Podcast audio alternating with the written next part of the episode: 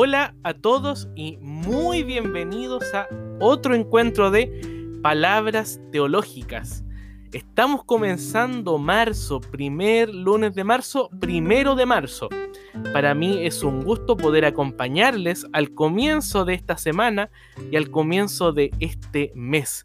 Soy Juan Pablo Espinosa Arce y para mí realmente es un gusto volver a reencontrarme con ustedes. La última vez que hicimos palabras teológicas fue la primera o la segunda semana de marzo. Después hubo un sano tiempo de descanso, de vacaciones, de distender el espíritu después de un año laboral online. Seguimos trabajando este año desde la casa. No voy a ver a mis estudiantes presencialmente de nuevo este año, pero es la lógica del cuidado. Nos cuidamos entre todos. Estamos ya aplicando las vacunas, en mi caso, mis papás ya se colocaron la primera vacuna. Dentro de unos 15 días más se colocan la segunda dosis. Así que están pasando muchas cosas. Estamos en plena cuaresma, estamos en el lunes de la segunda semana de cuaresma. Estamos comenzando las clases.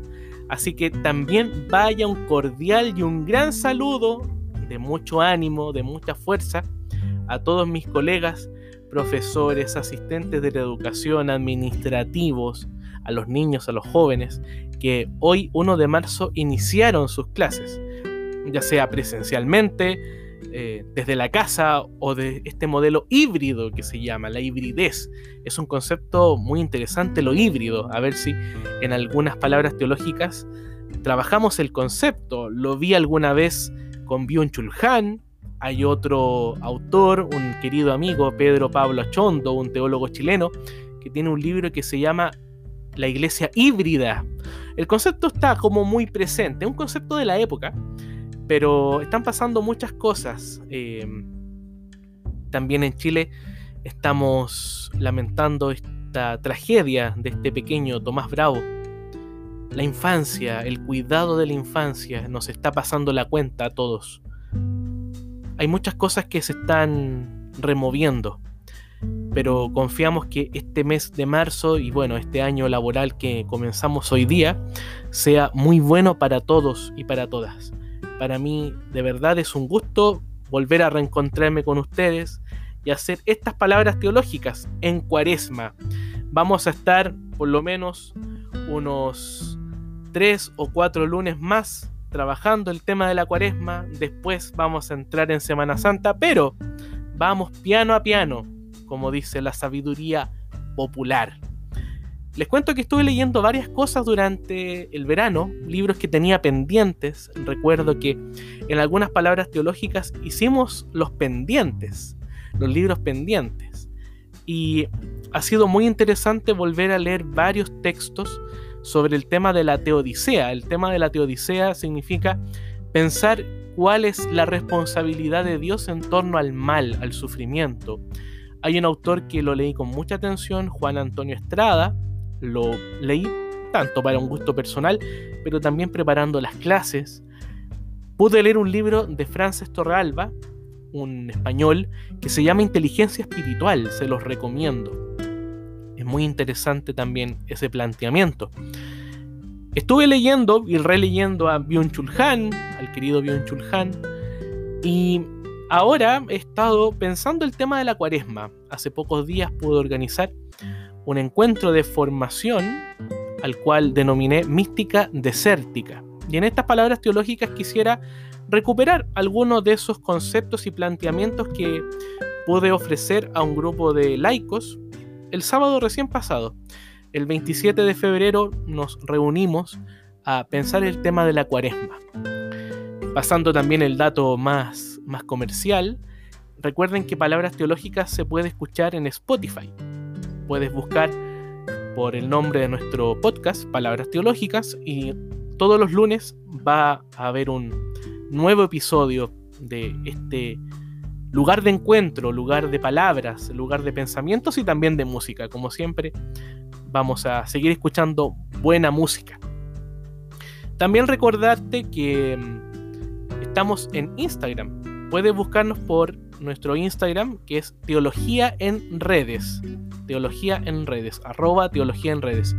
Ahí periódicamente voy subiendo eh, material de formación, voy invitando también a los cursos que vamos organizando. En verano tuvimos un encuentro de dos días sobre la iglesia, las comunidades celebrantes de Jesús se llamó ese encuentro, que lo hice con Javier Contreras, un gran colega, un gran amigo, y después pude organizar este encuentro de cuaresma.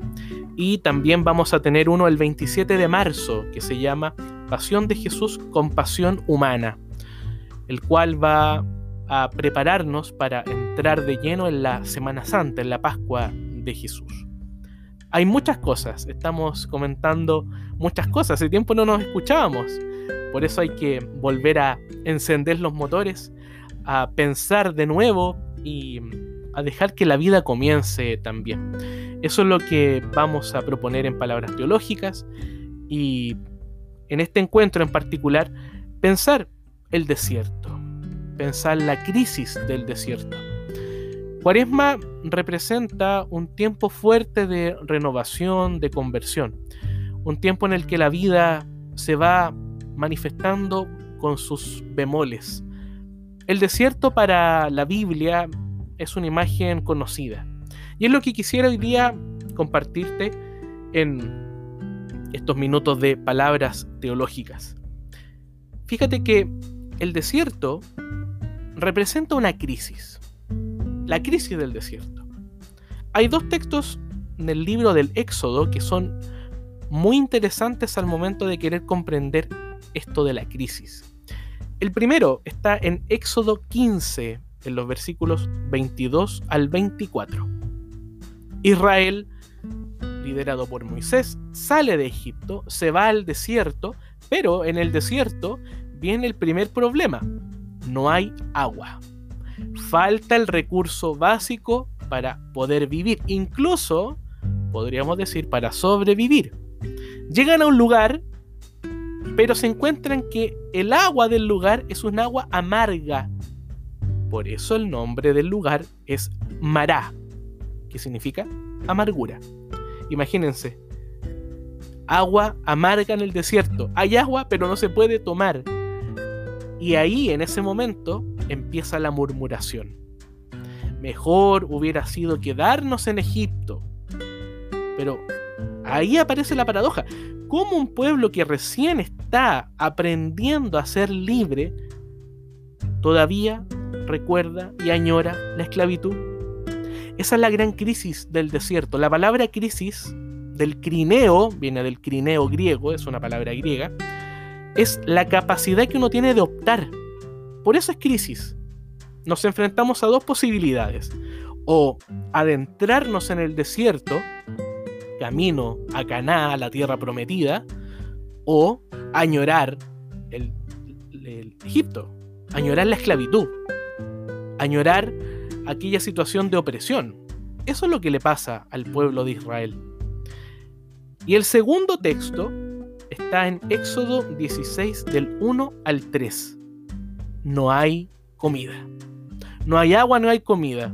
Israel, dice Jean-Louis Ska, un biblista belga muy interesante, en una introducción que él tiene al Antiguo Testamento, dice que en Israel, en el desierto, Israel en el desierto es aún más pobre que en Egipto, no tiene nada. De hecho, otro autor, André Neger, un filósofo franco-judío, dice que el desierto es algo así como la nada, como el fracaso absoluto. Es algo informe y vacío. En esa situación, Israel tiene que aprender a empezar de nuevo. En el encuentro de Cuaresma que les comentaba, yo planteaba la siguiente pregunta. ¿Cuál es el Egipto del cual tenemos que salir? Egipto es la imagen de la esclavitud para, el pueblo de Israel. Salir de Egipto es atrevernos a pensar otra forma de vivir, a permitir que la vida empiece de nuevo, a darnos la posibilidad de imaginar un futuro distinto. Pero el paso por el desierto es un paso crítico. no es fácil, el desierto pesa, el desierto cansa. Necesitamos incluso reimaginar nuevas relaciones sociales.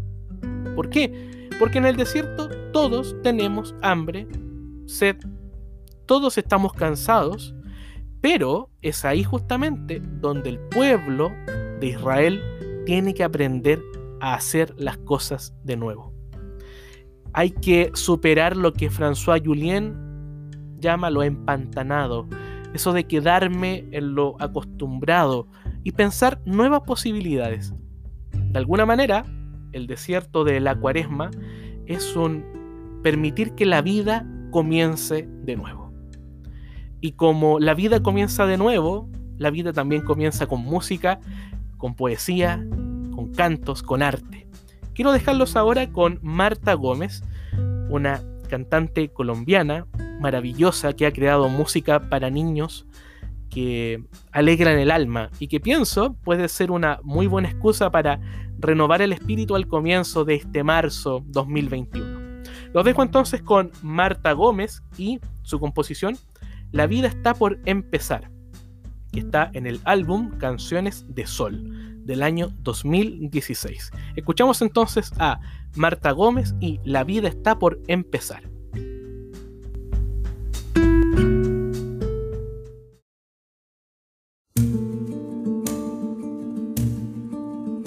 No jugaremos a la guerra rueda que rueda. Inventaremos un lugar para escondernos de los fantasmas, de las brujas, de los truenos, de todo lo que nos asusta y nos desvela. Inventaremos una historia que contar, la pintaremos de amarillos y de soles, y cuando el cuento casi esté por terminar, nos inventamos un final con más colores. Ale, ale, la vida está por empezar. Ale, ale, no hay que perderse ni un segundo.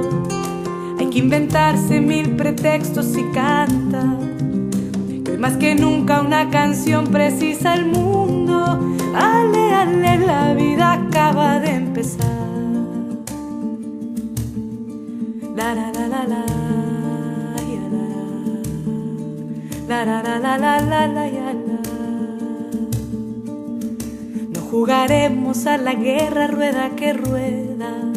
Inventaremos un lugar para escondernos de los fantasmas, de las brujas, de los truenos, de todo lo que nos asusta y nos desvela. Inventaremos una historia que contar. La pintaremos de amarillos y de soles. Y cuando el cuento casi esté por terminar, inventamos un final con más colores. Ale, ale, la vida está por empezar. No hay que perderse ni un segundo. Hay que inventarse mil pretextos y canta. Que hoy más que nunca una canción precisa el mundo. Que hoy más que nunca una canción precisa el mundo. Que hoy más que nunca una canción precisa el mundo.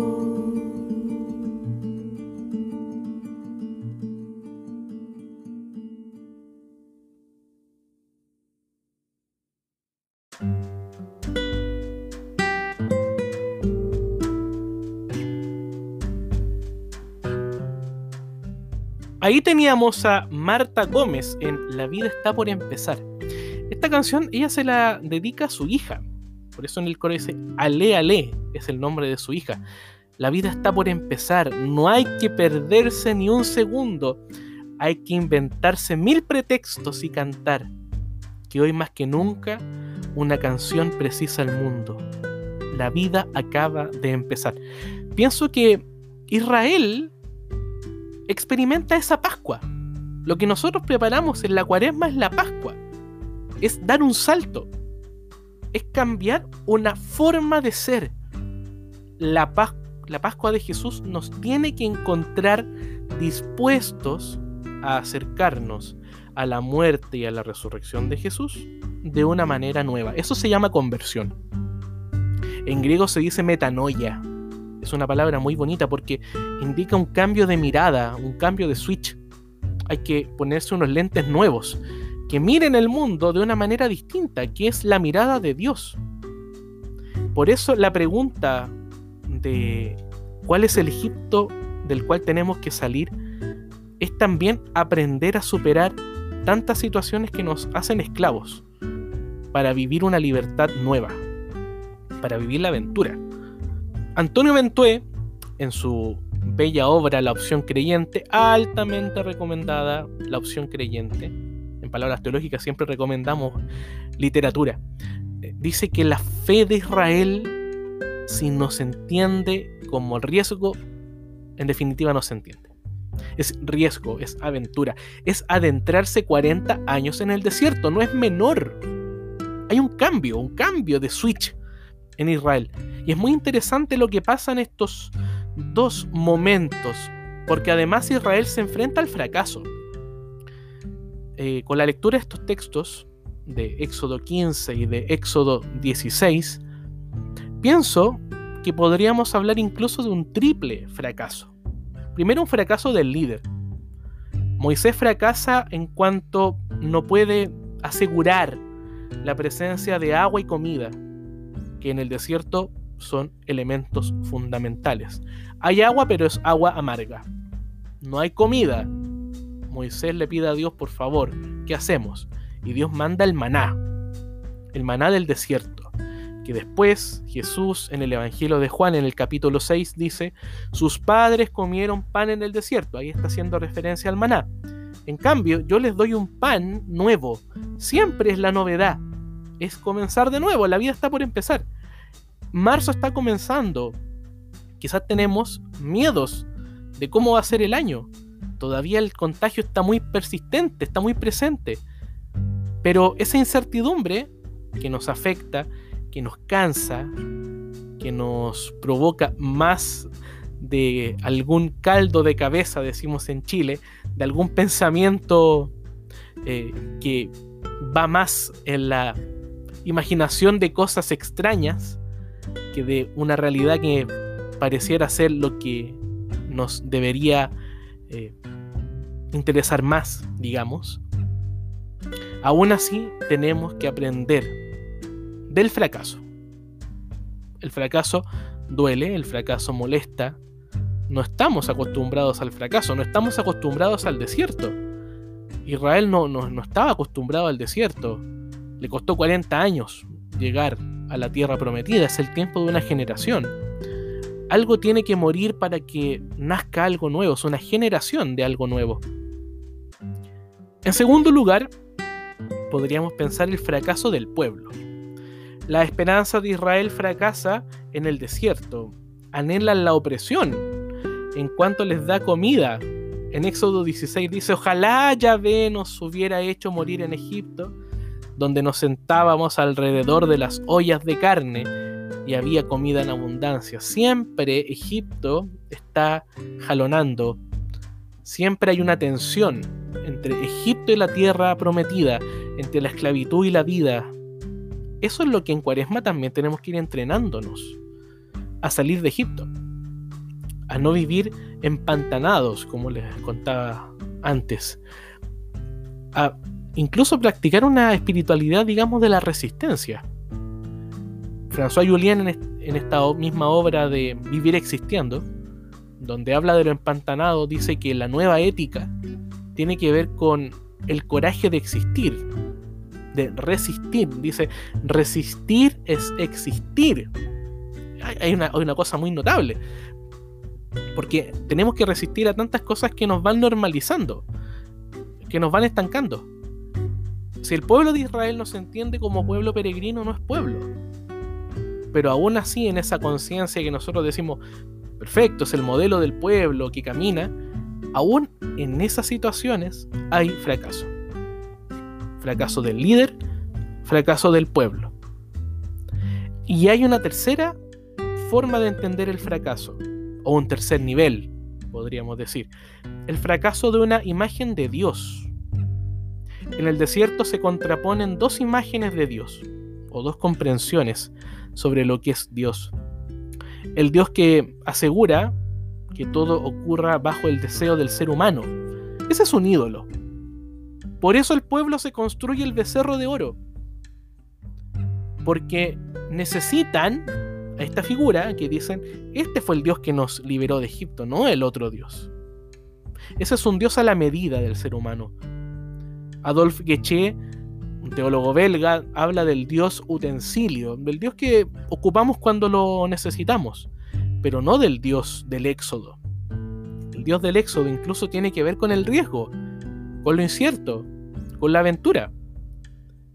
Esa contraposición de imágenes es también lo que la cuaresma nos propone de construir, nos propone cambiar, nos propone volver a empezar una nueva incluso relación con Dios. Tenemos que apelar siempre a lo que en Israel se mantiene como una historia abierta. André Neger habla del quizás, de lo no previsible. Cuesta, cuesta entender el quizás. Nos gustaría siempre tener todo bajo control. Pero la vida se muestra siempre como un quizás. El quizás de la pandemia, el quizás del año laboral, el quizás del nuevo año educativo, el quizás de la vida. Pero aún en ese quizás tenemos siempre la esperanza de que la vida está por empezar. Marta Gómez dice, inventaremos una historia que contar, la narrativa, el relato. ¿Qué estamos contando hoy día? ¿Qué vamos a contar el día de mañana? La cuaresma es eso, es entrar en el desierto y contar una nueva historia, es inventarnos una nueva historia. No le tengamos miedo a las palabras. Inventar significa hacer venir, invenire, recordar, hacer memoria. El pueblo de Israel mantiene la memoria de que sus antepasados pudieron salir de la esclavitud de Egipto y lograr una tierra nueva, una nueva forma de ser. Eso es lo que la cuaresma nos propone.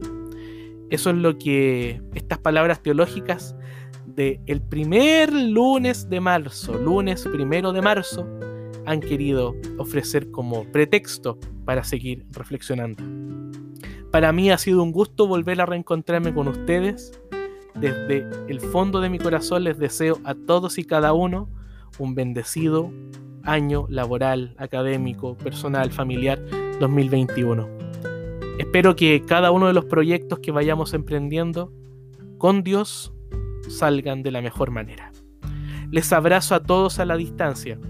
Cuídense y nos vemos el próximo lunes en un nuevo encuentro de palabras teológicas. Ah, y recuerden que nos pueden escuchar en Spotify y pueden también visitar nuestro Instagram, Teología en Redes.